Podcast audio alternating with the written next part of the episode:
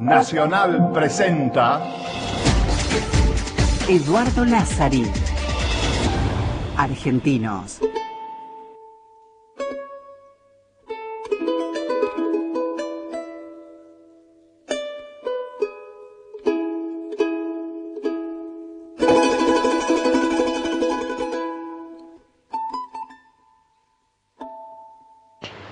Muy buenas tardes, qué gusto estar aquí en el aire de Radio Nacional, la radio de todos, haciendo este programa desde el cual intentamos encontrar los caminos que cada argentino ha buscado para ayudar a la construcción que es nuestro país.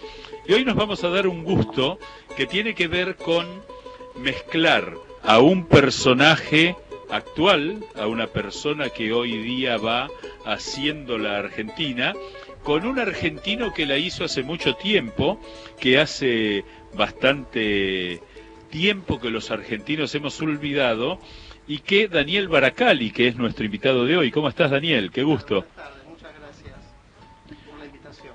Bueno, eh, aquí tengo en mis manos un libro que has escrito, Alta en el Cielo, vida y obra de Héctor Paniza, y que es un, es un libro que tiene que ver con eh, un hombre olvidado, algunos lo recordamos de la escuela cuando nos hacían cantar Aurora y se nombraba al compositor, y eh, me gustaría, eh, en primer lugar, expresarte mi envidia porque vos todos los días vas a trabajar y vas a trabajar al Teatro Colón. Así es. ¿Cuál es tu trabajo? Contanos. Bueno, mi trabajo en el Colón eh, en este momento es ser el responsable de todas las publicaciones del teatro. Es el editor tanto de los programas de mano, de la revista, de los afiches, o sea, de toda el- eh, la información gráfica que el teatro produce, que es enorme, y controlar la calidad de, de esa información, ¿no? Es que tiene un contenido técnico. Cuando uno va caminando ahí por las calles que rodean el teatro, Tucumán, el pasaje Toscanini, Así es.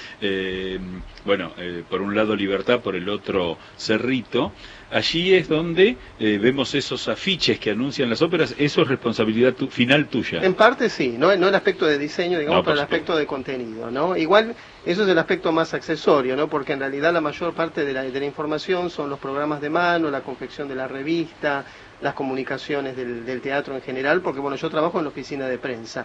En otra época anterior fui jefe de prensa del teatro, que es una posición un poco más comprometida, digamos, ¿no? Bien. Que es la tarea con los medios, básicamente. Perfecto. Ahora, eh, ¿qué significa trabajar en ese edificio que me atrevo a caracterizar como el edificio patrimonial más valioso de la Argentina? Sí, bueno, significa, eh, en primer lugar, tiene un significado especial para aquellos que amamos la música, en particular y todo lo que el Teatro Colón produce. Es algo que está muy asociado con, con la pasión, que está muy asociado con, con el amor por la música, eh, por la ópera, por la danza, por lo que son los productos naturales del Teatro Colón, que por otro lado es una usina de arte, porque la cantidad de disciplinas que, que concentra el Teatro Colón es enorme, digamos, desde los talleres, no es solo música, digamos. Vos que además sos un eh, amante de la música y a lo largo del tiempo eh, te has metido en la historia tanto del teatro. ¿Y por qué la Argentina construyó el Teatro Colón? Bueno, lo construyó en una época de enorme prosperidad de la Argentina, donde nos pudimos dar el lujo de desprendernos de un antiguo Teatro Colón, en principio por las deudas que tenía esa sociedad con el, con el Banco Nacional. Es decir, Y- nace como un teatro privado, Eh, el Teatro Colón. en ¿o realidad sí, fue? fue, un te- fue un teatro concesionado, digamos, cierra el, el antiguo Teatro Colón en el año 1888, eh, con la idea de que, eh, digamos, se saldara la deuda que esa sociedad mantenía por el terreno donde estaba el antiguo Teatro Colón sobre la Plaza de Mayo, y eh, el espíritu era que en 1892 abriera el nuevo Teatro Colón en el solar, como vos has mencionado tantas veces, de la, de la vieja estación del parque, donde, nació está ahora Claro, donde nació el ferrocarril donde en nació el ferrocarril, que es otra de mis pasiones, por otro lado.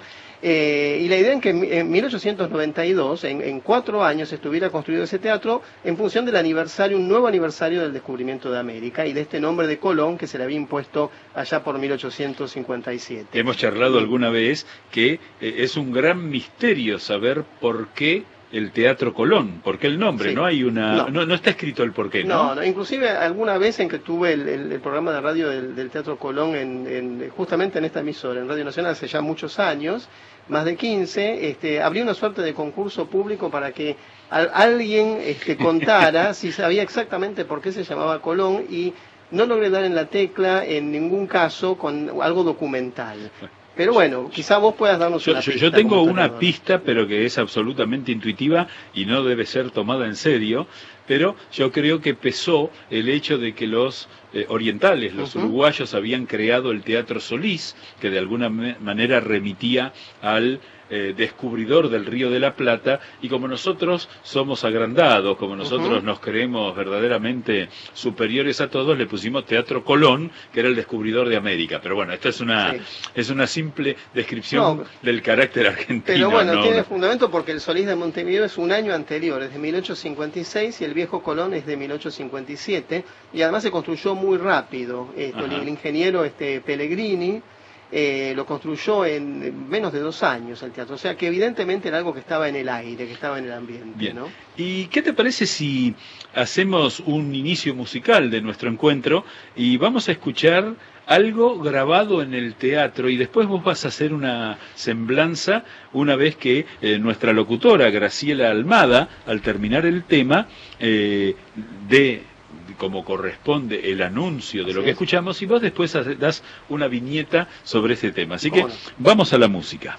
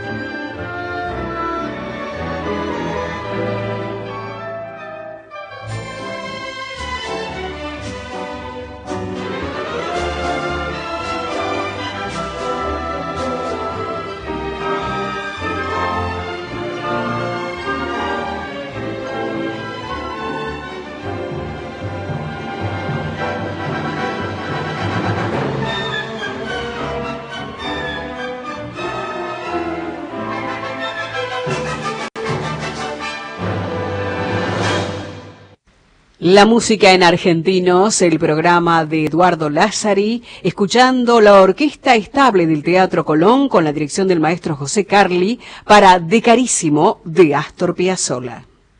En Nacional Argentinos con Eduardo Lázari. Un saludo a Graciela en la distancia. Ella está en los estudios centrales de Radio Nacional en la calle Maipú y nosotros aquí desde el predio ferial de Palermo donde eh, se instaló el estudio móvil de Radio Nacional, la radio de todos. Estamos con Daniel Baracali y la pregunta, Daniel, es ¿por qué elegiste este tema? Bueno, elegí este tema porque eh, me parecía importante destacar algunos nombres de la música argentina que además coincidían con algunos aniversarios que se están conmemorando este año. En el caso de Astor Piazzolla, el próximo 4 de julio se conmemoran los 25 años de su muerte. Y eh, bueno, es un hombre que ha tenido que ver mucho con eh, la música argentina en el sentido más amplio posible y en el medio, en el corazón de la polémica y de la frontera entre lo clásico, lo popular, lo académico, eh, en fin, me parece una figura muy interesante para pensar la música. ¿Él llega a tocar en el Teatro Colón? Sí, sí, sí, él toca en el Teatro Colón, hay un concierto que inclusive quedó grabado. Eh, en ese sentido se puede decir que el Teatro Colón no quedó en deuda con, con Piazzolla, aunque algunos hubieran querido que tocara más y otros hubieran querido que nunca tocara. Que nunca tocara, claro. De todo, hacemos polémica. Hay un dato interesante que quisiera confirmar, que es que en los primeros años del teatro, del nuevo teatro, aquel que se inaugura en 1908, ya hubo conciertos de tango es decir, que no fue que recién en los 70 entró el tango al teatro, sino que antiguamente ya se había dado una vuelta por ahí. Sí, eh, hay, hay conciertos, en realidad eh, hay un momento donde se sacraliza el Teatro Colón, que yo creo que es hacia la década del 70 aproximadamente, pero en un comienzo el, actual Teatro Colón, si bien era un teatro que pertenecía a la, a la municipalidad de la Ciudad de Buenos Aires, como sigue siendo hasta hoy al gobierno de la Ciudad de Buenos Aires, era un teatro de alquiler. Eh, no era un teatro con cuerpos estables y con temporadas propias. Generalmente los concesionarios eran empresarios italianos que venían en los barcos con eh, bueno, los elencos completos, algunos músicos, eh, los, los, directores de orquestas, etcétera, estudiaban las obras en, esa travesía transatlántica y las presentaban a lo largo de varios meses en una temporada más acotada de lo que son las temporadas ahora. Generalmente a contrapelo, ¿no? Claro, porque en realidad coincidía hemisferio norte, hemisferio sur, así que venía bien. ¿Y cuándo es que el teatro empieza a crecer crear sus cuerpos estables? Los, cuerpos estables del teatro nacen formalmente en 1925, eh, durante la presidencia de Alvear que era el, este, el gran interesado, obviamente, ¿no? En que el Teatro Colón eh, luciera con todo su esplendor. Eso le hacía que su vida familiar fuera calma, porque en realidad Regina Pacini, que había sido eh, quisiera que en esto eh, me dijeras tu opinión, pero eh, por lo que uno ha podido escuchar y por lo que uno ha podido aprender, Regina Pacini llegó a estar en la cumbre de las cantantes líricas a principios del siglo XX y bueno, después dejó esa carrera porque se casó con Alvear. Sí, sí eh, es un poco difícil desde esta perspectiva saber eh, si ella estaba en una primera línea mundial. Evidentemente era una cantante con una carrera sostenida hasta ese momento. Lo que pasa que a principios del siglo eh, eran legión los cantantes de ópera, porque no olvidemos que, bueno, hasta que el cine no se populariza, la ópera es el arte popular y el, centro de socialización por excelencia. Nos había muchísimo. Esto que vos estás diciendo me parece muy importante, porque no tenía ningún concepto de élite. En absoluto, ¿no? A tal punto que el desprecio de ciertos sectores de la alta sociedad por Regina Pacini, que se había casado con el solterón más codiciado, tenía que ver con que era solo una cómica, una cantante, como si fuera algo. Hoy los tenores, las grandes sopranos son personas por las que la sociedad tiene una gran estima. Sí, era exactamente al revés en ese momento en líneas generales, ¿no? Chocaba con el prejuicio social de que también fue víctima históricamente el teatro, ¿no? Las mujeres que actuaban, bueno, eran consideradas personas de una vida, este, de una fama dudosa y la ópera caía también en, la volteada en ese sentido. Bueno, y vos escribiste un libro junto a Sebastiano de Filippi, ¿eh? Alta en el cielo, vida y obra de Héctor Paniza, que eh, a mí me sorprendió cuando vos me lo entregaste, eh, me hiciste una, una suerte de, así prevención respecto a que el libro podía ser bastante dedicado a los melómanos, a los especialistas, y me encontré con la sorpresa de que lo leí muy rápidamente, muy bien, eh, digamos, informado, lleno de datos, es decir, está muy bien la parte bibliográfica, la parte, digamos, de reconocimiento de fuentes, pero el libro me resultó muy fluido y descubrí la trascendencia de Héctor Panizza, lo que más me sorprendió es saber que era el otro Arturo Toscanini de la escala de Milán. Sí.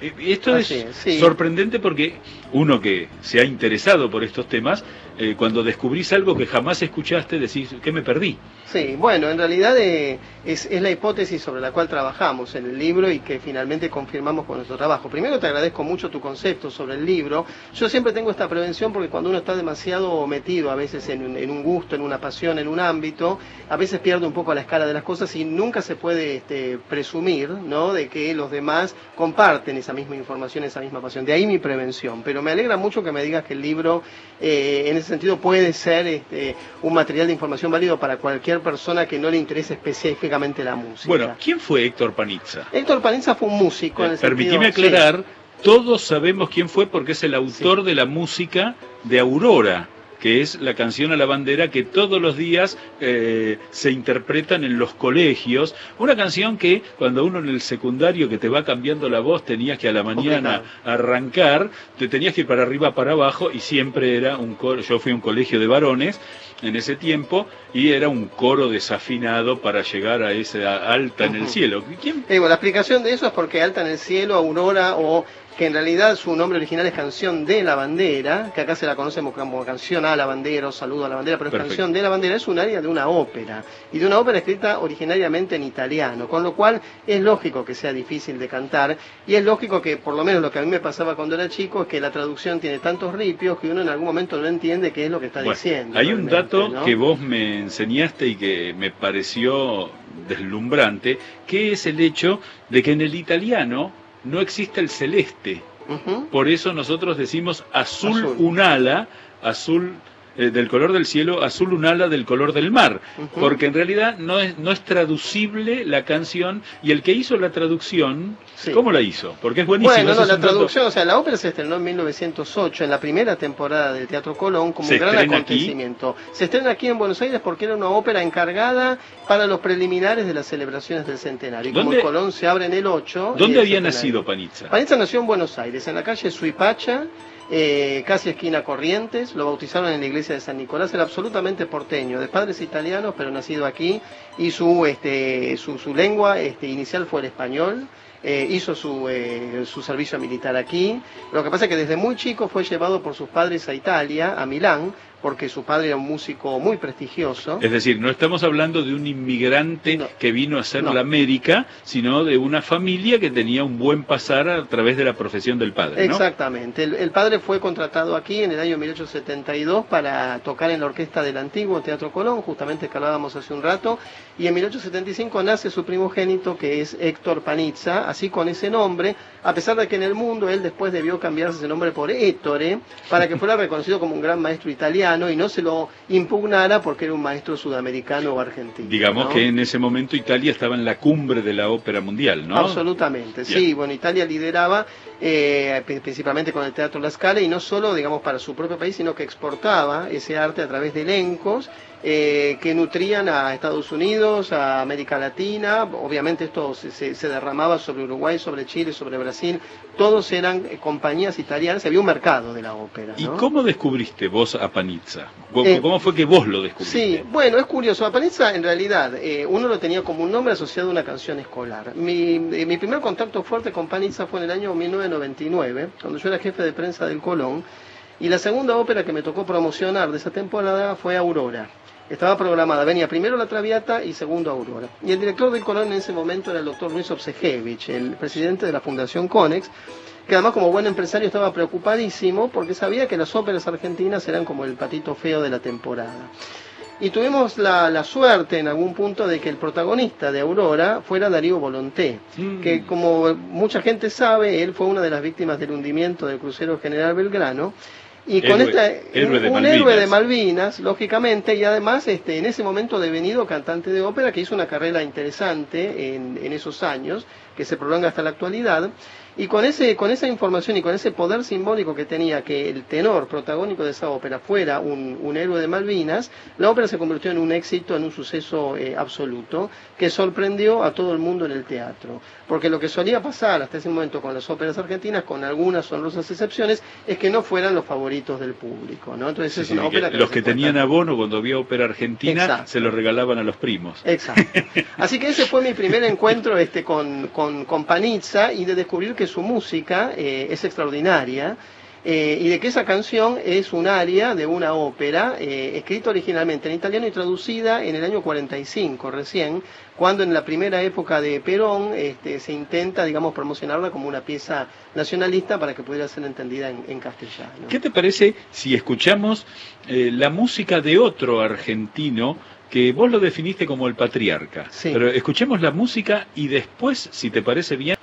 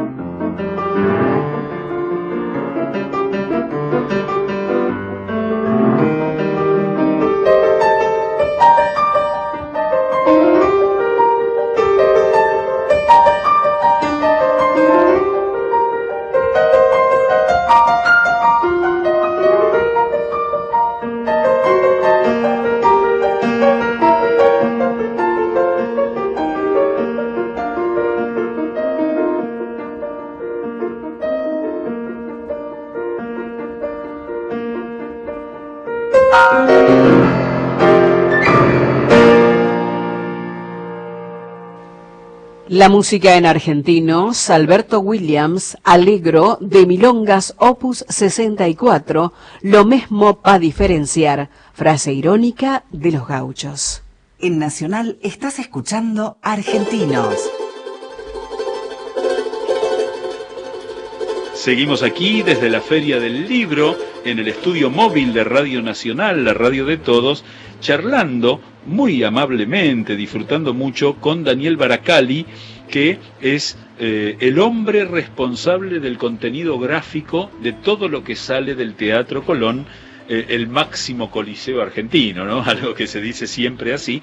Y acabamos de escuchar a Alberto Williams, que eh, digamos algo que lo vincula, es un hombre digamos, eh, vos dijiste el patriarca de la música argentina. ¿Por qué? El patriarca de la música académica, digamos, argentina, pero en realidad le queda bien ese título de patriarca de la música secas, porque fue el primer compositor eh, argentino eh, que si bien tuvo parte de su formación en Europa, gracias a una beca que le dio el Estado argentino eh, luego de una, de una polémica en la legislatura de la provincia de Buenos Aires donde se discutía por qué había que becar un músico y finalmente acierta, una vez el Estado argentino acierta y le da esta beca a Williams, él se forma en, eh, en Francia principalmente y vuelve aquí decidió devolverle a la, sociedad argentina todo lo que había adquirido en, Europa. Un hombre con vínculos de, con la alta sociedad de ese tiempo. De, recordemos que su hijo es Amancio Williams, el arquitecto, aquel al que Le Corbusier dijo, por fin nos encontramos dos que podemos hablar de arquitectura, ¿no? Así es. Además su abuelo era eh, Amancio Alcorta. Claro. Eh, sí, eran personas que tenían una situación, eh, digamos, desde el punto de vista de, la, de una cierta aristocracia rural argentina. Exactamente.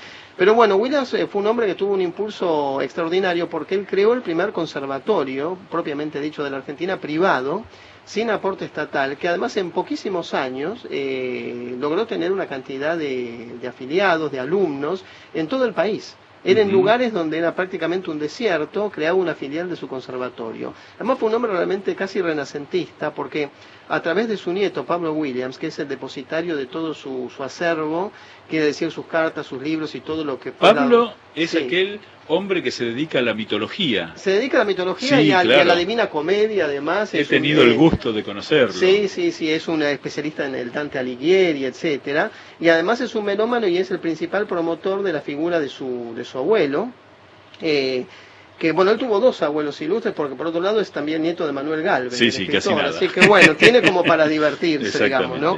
Pero Williams también ha sido un personaje... ¿Cuál, cuál sería la obra cumbre de Williams? Que, o, digamos, porque eh, lamentablemente lo mismo Sí. que pasa con Panizza, no conocemos mucho de su obra. Sí, él más que una obra cumbre, digamos, toda su obra es cumbre. Hay una obra que se considera fundamental, que es de la década de 1890, que se llama El Rancho Abandonado. Es una obra para piano de una suite que se llama eh, En la Sierra, que tiene cuatro números. Y El Rancho Abandonado se considera la primera obra donde el folclore argentino entra en el lenguaje académico. Es una obra que tiene para piano, que tiene tres partes, pero en el medio él pone una melodía folclórica argentina. Y es la primera obra de ese tipo y de esa calidad de escritura, o sea que no simplemente es una obra de tradición oral, Sí, sí. sino que está escrita y está publicada por un compositor con formación académica que incluye una cita del folclore argentino. Entonces, esto si bien no es una obra cumbre porque es una obra muy chiquita, él después compuso nueve sinfonías como Beethoven, es un hombre con una obra enorme, interesado en la astronomía, interesado en la filosofía, poeta. Pero qué curioso Es que increíble no, como qué personaje. curioso que eh, no hagamos eh, y quizá tiro la idea, pero eh, uno a veces cuando ve hasta tel- por televisión, ¿no? Canales extranjeros, uno ve que tal teatro organiza las nueve sinfonías de Beethoven, las nueve sinfonías de Bruckner, que nosotros no podamos hacer, aunque sea en un teatro de provincia, las nueve sinfonías de Williams. No, ¿no? que además musicalmente vos me decías que son de mucha calidad, no es que estamos hablando de una obra menor. Son de mucha calidad, pero fíjate cómo han cambiado las, las épocas, que cuando Toscanini visita por última vez eh, eh, la Argentina en el año 1941, que dirige la Orquesta Estable de Colón, dirige movimientos de la séptima sinfonía de Alberto Williams. Ahora es imposible en el momento actual pensar que un director extranjero vaya a estudiar una sinfonía de un director argentino, aunque bueno, se podría proponer eso, ¿no? Pero, Ahí sí, volvemos a Toscanini y volvemos Sí. a la escala de Milán y volvemos a Panizza, Sí. que una de las grandes sorpresas que el libro te presenta visualmente, gráficamente, es eh, un afiche del teatro donde el nombre de Arturo Toscanini, para los más jóvenes les decimos que en los años 70, cuando yo me em, inicié como aficionado en la música, comprar el cassette con las nue- los cassettes con las nueve sinfonías de Beethoven Claro. por Toscanini era como tocar la cumbre de lo que un pibe de 12, 13 años podía escuchar en Sí. música, que se la llamaba clásica, ¿no? Música clásica, por decirlo así. Eh, eh, ¿Cómo es que el par de Toscanini, de ese músico extraordinariamente conocido en el mundo, fue Panizza y nosotros no lo registramos? Claro, bueno, es una de las este, de, de las cosas que el libro se propone divulgar. Eh, nosotros hemos tenido un director de orquesta, en realidad toda Latinoamérica, porque nosotros hacemos extensivas afirmación a toda Latinoamérica, de una decir, entidad no- internacional. No hay ningún otro no. director de orquesta que alcanzó lo que Panizza. No hay ningún otro director En de Latinoamérica. orquesta en Latinoamérica comprobado, ni siquiera uno puede pensar en grandes nombres actuales como Daniel Barenboim, que es nuestro gran director argentino en el mundo, que haya sido director musical de las salas de ópera de las cuales Panizza fue. No nos olvidemos, Panizza estuvo en Covent Garden, Eh, a ver, eh, en la contá- Scala, bien. pero te cuento ahora de la Ah, Scala ahí, de Toscanini. ahí- ahí te hago una pregunta. Sí. Nombrá las salas en las que estuvo diciéndome en dónde están. Bueno, el Covent Garden, digamos, eh, además de, de comenzar a dirigir en Italia y aquí en la Argentina, prim- su primer cargo de importancia fue ser director musical del Covent Garden entre 1907 y 1914. ¿Que está ubicado dónde? Está- es, es la sala principal de ópera de Londres. eh, Bien. Eh, en ese momento del Imperio Británico, podríamos Sí, claro, decir, ¿no? Era nada menos este, que, que ese El lugar. centro del mundo. Así es, el centro del mundo, la primera potencia mundial todavía en esa época. Eh, luego él fue eh, codirector de la escala de Milán como ente autónomo en- después de la Primera Guerra, a partir del año 21 con Toscanini, y ahí está este, este hecho increíble donde Arturo Toscanini lo elige a él como un par. Eh, se programan 12 óperas en la primera temporada y se las dividen mitad por mitad y respetando el orden alfabético, Panizza figura antes que Toscanini. Y Toscanini, para los que no conocen, además de ser un director de orquesta extraordinario, era una de las personas más cascarrabias y más cabronas, como se podríamos decir del mundo, Sí, que sí. era imposible obtener un elogio Son, de él. son memorables sus enojos. Sus rabietas, en sí, todo momento, aunque eh, tenía una especial predisposición anímica favorable cuando se exhibía, cuando era el director Ah, sí. de orquesta. Es decir, no, Sí, sí. no hacía, eh, los ensayos debieron ser fatales, aunque sus funciones no. No, lo que pasa es que él era un, un poco el heredero de esa cultura italiana tan severa, de la cual un poco venimos los que descendemos de italianos del siglo XIX, donde la gente no sonreía en las fotos, donde la severidad, a, a diferencia de ahora, era un valor en sí mismo. Eh, a extremos este, notables como es el caso de Toscanini. Toscanini Sí, sí. lo elige a Esas fotos que se hinchaba el pecho para Sí. mostrar así una seriedad y el ceño fruncido. Absolutamente, sí, sí. Bueno, y Panizza eh, durante una década comparte con, con Toscanini este, y con otros directores que fueron eh, después desembarcando en la escala en lo que se considera la época de oro y donde además un montón de eh, aspectos que ahora son acostumbrados en las salas de ópera y en el, en el rito de la música clásica eh, fueron impuestos por Toscanini y por Panizza en la escala. Por ejemplo, que la sala se oscureciera, que se terminara el tema de que la sala de ópera fuera solo un lugar para el lucimiento social y entonces dejar las luces prendidas para eso, que hubiera un foso para la orquesta, que las Ah, funciones empezaran puntualmente. Todo eso nace de la escala de Toscanini y Panizza. Qué interesante. Antes lo que preponderaba era el, digamos, la parte social del Así es. encuentro operístico. A partir de Panizza lo que empie- y de Toscanini, Toscanini. eh, lo importante es la música. Absolutamente. Él eh, eh, impone el oscurecimiento lo, lo- lo más pleno posible de la sala, salvo, digamos, el escenario y los atriles de los músicos, Y para que la gente no fuera a pavonearse. Lo de, ahí, ¿no? empezar, lo de empezar puntualmente es buenísimo, Sí. porque, eh, digamos, eh, no, si llegabas tarde, bueno, No problema tuyo. El Colón todavía lo respeta eso. En realidad fue tan importante esta revolución en el mundo de la ópera que la mayoría de las casas de ópera del mundo después se plegaron a este, a este rigor, que además incluía los aspectos preparatorios de la ópera, como se sigue haciendo todavía en las grandes salas, incluido el Teatro Colón, eh, que bueno, es un proceso muy largo de explicar y muy complejo, pero muy interesante. ¿no? O sea que ellos tenían como esta visión casi moral de- de- de- del tema Bien. artístico. Eh, como director de orquesta, él después tiene una larga trayectoria en Nueva York. Sí, tiene una larga trayectoria en... eh, en Estamos Nueva hablando, York. estamos hablando de Héctor Panizza, Exacto. que en ese tiempo ya era Ettore Panizza. Sí, aunque en realidad este, nosotros hemos encontrado muchas ediciones del New York Times donde eh, se destaca que él era argentino y se lo menciona como Héctor. Eh, inclusive en el afiche de una película cuya banda de sonido él dirige, que era una versión de La Traviata en Estados Unidos. O sea, Panizza nunca obviaba que era argentino. Eh, a veces lo- lo- los mismos empresarios de ópera lo, lo presentaban como italiano porque consideraban que así tenía mayor puntaje, digamos, ¿no?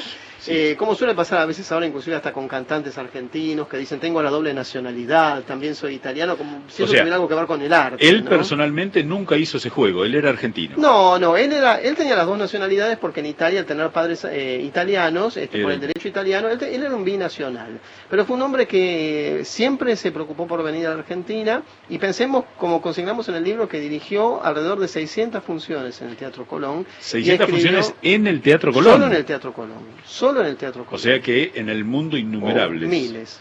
Y miles. él eh, cuando llega, llega al Metropolitan Sí. de Nueva York. Sí, y él allí llega al Metropolitan después de un, de un largo periplo en el año 34, eh, porque, bueno, él es eh, codiciado por todas las casas de ópera alemanes y austríacas, inclusive se le ofrece en la ópera de Viena, que es otro dato insólito, la dirección musical a un italiano, que para un vienés era algo in- in- impensado, y Vanessa la rechaza porque en esa época de, de guerra o de, o de preguerra eh, no se le podía remunerar adecuadamente, él estaba acostumbrado a un estándar de vida bastante bueno.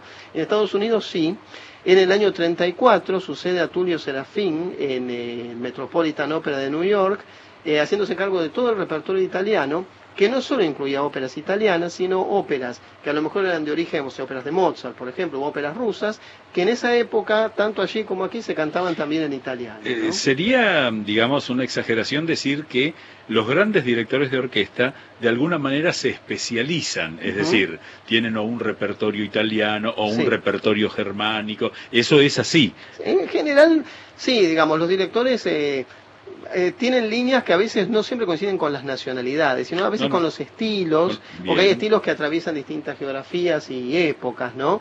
Pero. Panizza fue muy universal, digamos, su fuerte era la ópera italiana, pero fue un gran director sinfónico y como te digo, dirigía óperas que si bien no, eran no eran italianas, se cantaban en italiano. ¿Y po- hay alguna explicación de las razones por las que no llegó a ser director artístico del Teatro Colón? Porque él, según he aprendido en tu libro, que el libro de Daniel Baracali se llama Alta en el cielo, vida y obra de Héctor Panizza, escrito junto a Sebastiano de Filippi, este libro habla de eh, un deseo oculto y no tan oculto de Panizza de culminar su carrera siendo el director del Colón. Esto tiene que ver, por un lado, con que el Colón estaba considerado uno de los grandes teatros del Sí. mundo, como hoy, pero a su vez era para él como un el lograr llegar a, a- a un podio que buscaba, ¿no? Sí, siempre nos resultó muy complejo eso, porque la verdad del asunto es que él tenía tanto éxito en el mundo, porque si algo no le faltó a Paniza fue éxito, inclusive este, riqueza, digamos, nunca fue un hombre rico, pero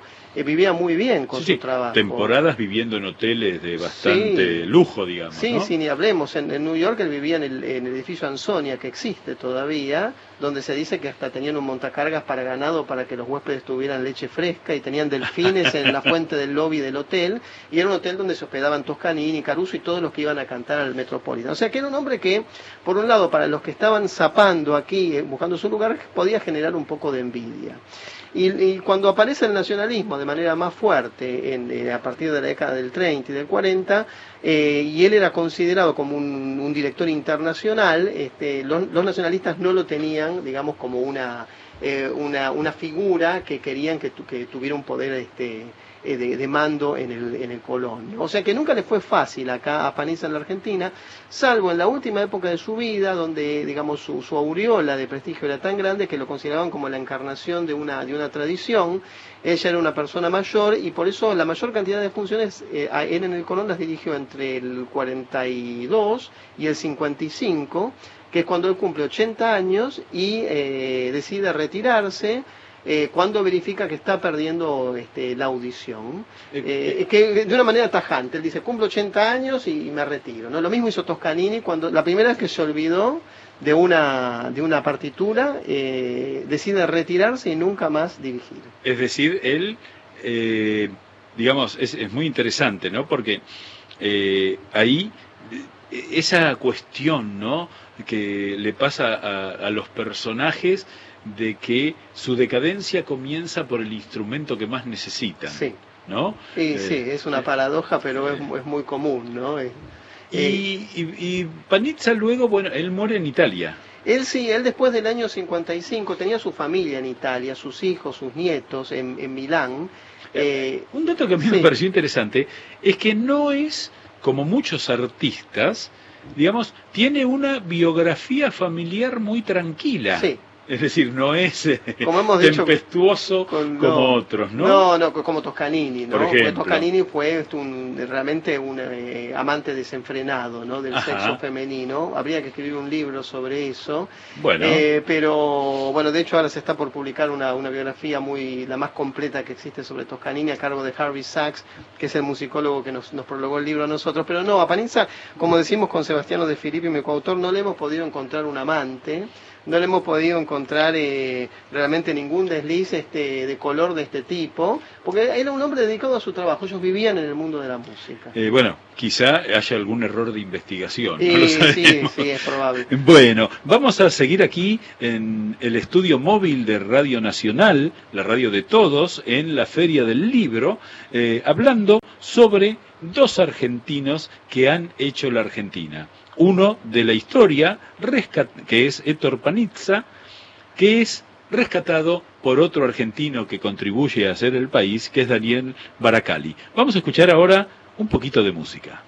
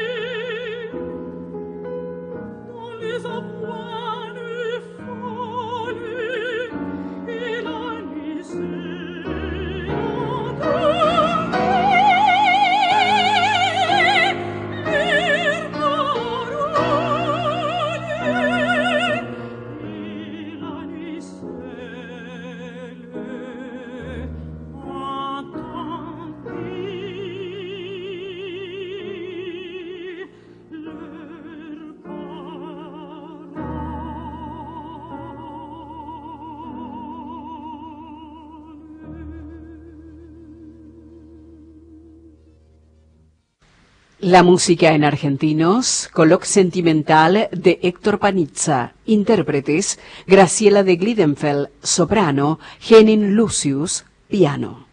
Argentinos con Eduardo Lázari por Nacional, la radio de todos. Llegó la tarde. Estás en Nacional. AM870.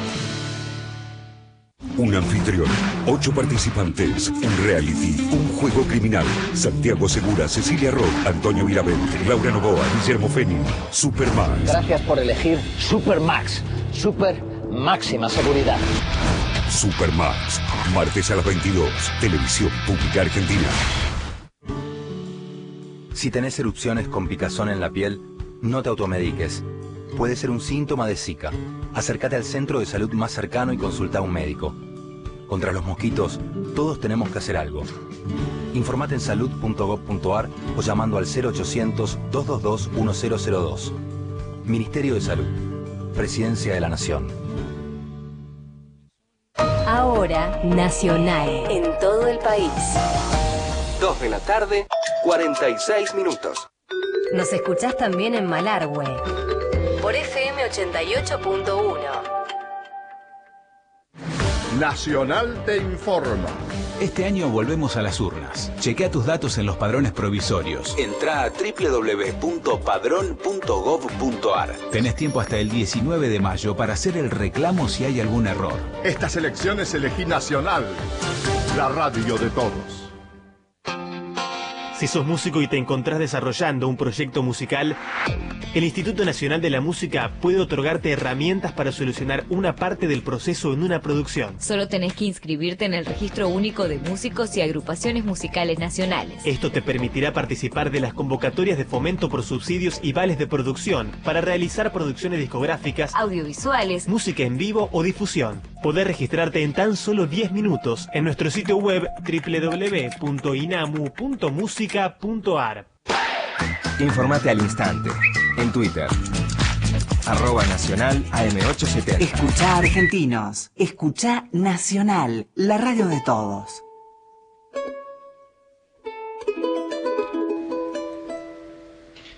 Muy bien, seguimos aquí en Argentinos, charlando muy amablemente con Daniel Baracali. Y eh, quisiera preguntarte, Daniel, ya que venimos hablando mucho de Héctor Panizza, eh, hay una anécdota que a mí me gustó mucho que tiene que ver con un viaje que le hace perder algo. Sí, bueno, hay que tener en cuenta que Panizza, eh, a pesar de, de- de haber fallecido hace 50 años, fue siempre un hombre del siglo XIX y se negó siempre a viajar en avión. Eh, entre otras cosas, bueno, le habían ofrecido inclusive ser director de, de ópera en Australia y él se negó porque le parecía que era muy lejos. Pero a pesar de todo, él siempre estaba triangulando, especialmente en la última época de su vida, entre Estados Unidos, su casa en Milán y Buenos Aires, ¿no? Bien. Esa era un poco la, la ruta que él hacía. Y en un momento, bueno, eh, cu- cuando estalla la Segunda Guerra, quedan interrumpidas las comunicaciones y además el gran temor de viajar por mar y buena parte de sus partituras le quedan en su casa de Milán. Bien. Y entre ellas la partitura de Aurora, que al mismo tiempo el gobierno argentino aquí eh, le había pedido que eh, hiciera una nueva versión para adaptarla a un texto en español. O sea, cuando se compone una ópera, bueno, es muy importante el idioma en que se compone porque la música acompaña las palabras. Perfecto. Cuando hay que traducirla, a veces hay que hacer ajustes para que las palabras entren en la melodía, digamos, ¿no? Perfecto. Y además él la revisa, Aurora, en, eh, la revisa en Mar del Plata, en el Hotel Sasso, toda Ajá. la ópera. Una ópera que originariamente había sido compuesta en Milán y orquestada en Londres, esa es la historia. Y en, eh, en esa época de la Segunda Guerra, él tiene que trasladar esta partitura y tenía mucho miedo, él y su, y su segunda mujer, de que fuera una suerte de este mensaje cifrado por los ingleses que controlaban especialmente la salida de los, de los barcos por el peñón de Gibraltar, ¿no? del Mediterráneo, Ajá. que era la ruta posible. Entonces, bueno, su mujer se las ingenió para distribuir las distintas este, partes, porque bueno, partitura viene justamente de partes, ¿no? Los músicos, esto para el que no está muy eh, metido en el tema, no sabe que, digamos, la partitura de una ópera no es única, sino que son todas las, lo que se llaman las partichelas, que corresponden a cada uno de los instrumentos de la orquesta y de los cantantes. Es, el director de orquesta es el único que la tiene toda completa. Entonces, una, cuando se, cuando se Es decir, el violinista que le toca eh, interpretar Sí. una parte de la música tiene solo Tiene su la parte. parte de violín, sí, sí, sí, sí. Ah, que es la más extensa, digamos, porque el violín en una orquesta tradicional clásica toca buena parte Sí, sí, del tiempo. puse el violín como ejemplo. Claro, pero es un paquete El timbal, por importante. ejemplo, solo entra Exacto. y, y tiene- él tiene solo esa música. Tiene toda esa música y lo demás son los compases de silencio que tiene que contar hasta entrar. Es Esto, un... esto que acabas de, de contar es lo que permite entender el rol fundamental del director de orquesta. Sí, el director de orquesta es el único que tiene todo, no solo en su cabeza, sino en el, en el papel. eh, o en formato digital, ahora si queremos ser más modernos, pero en la época de Panizza esto estaba en papel y entonces él tenía mucho miedo de que eh, se considerara que fueran mensajes cifrados y que él fuera una suerte de espía encubierto, porque bueno, era lógico pensar, digamos, que todas estas partes con, con notas musicales, todos estos, estos, estas manchitas negras sobre blancos, alguien pudiera considerar que incluían algún mensaje secreto con texto. Entonces, bueno, la dividió en, en muchas valijas con mucho miedo de, de perderla. En una época donde más las partituras se copiaban, estaba la figura del copista, que si bien todavía existe, bueno, no existían las fotocopias, ¿no? Cada parte debía ser copiada y duplicada artesanalmente. Eh, además de que, bueno, las partituras estaban publicadas, ¿no? Pero bueno, él eh, logró finalmente traer esta partitura sorteando con mucho miedo todos las, eh, eh, los controles que especialmente los ingleses en esa época ejercían sobre los, los barcos y, este, y las naves que entraban y salían de, de Europa hacia América o hacia otros lugares del mundo, ¿no? Sí, sí. Así que él vuelve de alguna manera a estrenar Aurora en Buenos Aires en castellano. Sí, eso se produce en el año eh, 45. eh, todavía Perón no había asumido el- el, eh, la presidencia, era la presidencia de Farrell y Perón era vicepresidente y se produce en el año 45 ese acontecimiento de que esta ópera que había sido tan exitosa eh, porque se había tocado en el año 8, en el año 9, había- se había repuesto en varias en varias temporadas y cuya No, canción no siempre con Panizza. No, no, no, con, otro, con, otros, eh, con otros directores y con otros elencos. eh, y además estaba la intención de convertir est- esta área de Aurora, que es la canción de la bandera, que es la que todos conocemos como Alta en el Cielo, por la primera línea de, su, de sus versos, en una canción nacional, cosa que se produce también en este año eh, 45. Ahí es donde se empieza a imponer eh, junto con el- ese, ese acervo que tenemos de canciones patrióticas, Aurora, básicamente en el momento del izamiento de la, de la bandera argentina. Y vuelvo a la pregunta con la que iniciamos nuestra charla. Eh, cuando vos vas cada día al Teatro Colón, Sí. eh, ¿qué sentís y qué es lo que haces? Sí, bueno, se, se siente, digamos, eh, primero, mucho placer cuando uno entra en contacto con lo que es el producto natural del teatro, pero también un cierto sufrimiento cuando uno entra en contacto por, con la cocina de todas esas cosas, ¿no? Porque el arte nos muestra una superficie eh, atrapante, eh, llena de belleza, de, de seducción, que es el, el motivo por el cual eh, uno está en contacto con, con- ese producto de lo humano, ¿no? que es el arte en todas sus, manifestaciones.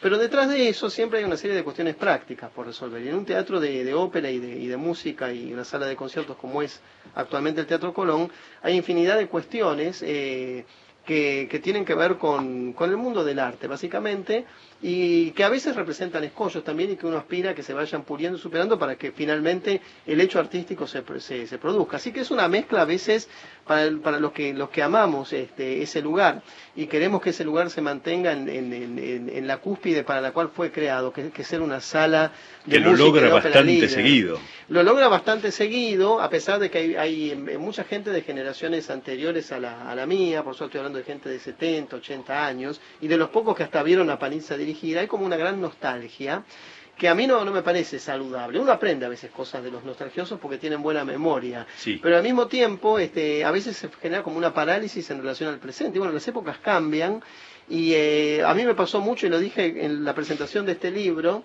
en muchas circunstancias yo, yo eh, me preguntaba, ¿qué diría Panizza de esto? ¿no? Me lo ponía como una suerte de referente, eh, porque bueno, Panizza representa un modelo de, de pureza y de, de moralidad en su trabajo que no es común y que no siempre se ve, y de una época que bueno, fatalmente ha cambiado, pero que este, que Colón haya sobrevivido a eso en un país como la Argentina, que está tan lejos del, del centro del mundo, me parece que es un hecho que debe llenarnos de, esperanza. Bien, bueno, quiero agradecerte enormemente que te hayas acercado aquí hasta el estudio móvil de Radio Nacional, la radio de todos.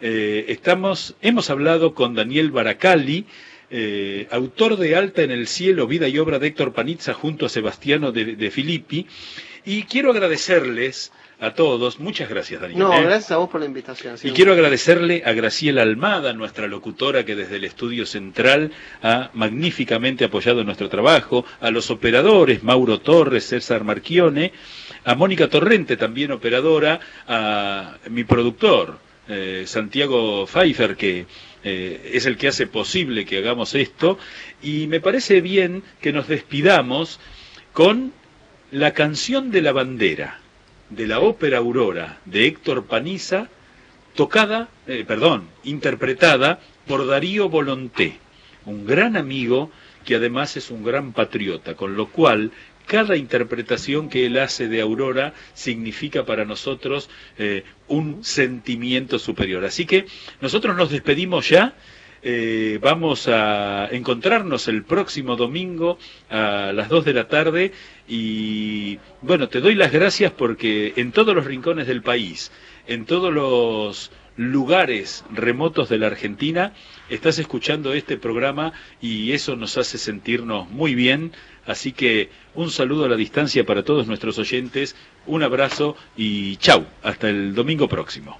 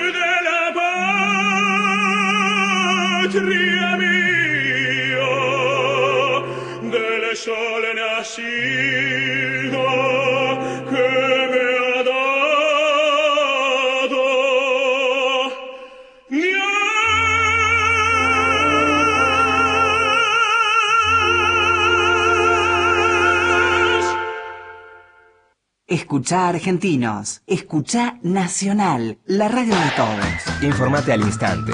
En Twitter. Arroba Nacional AM870.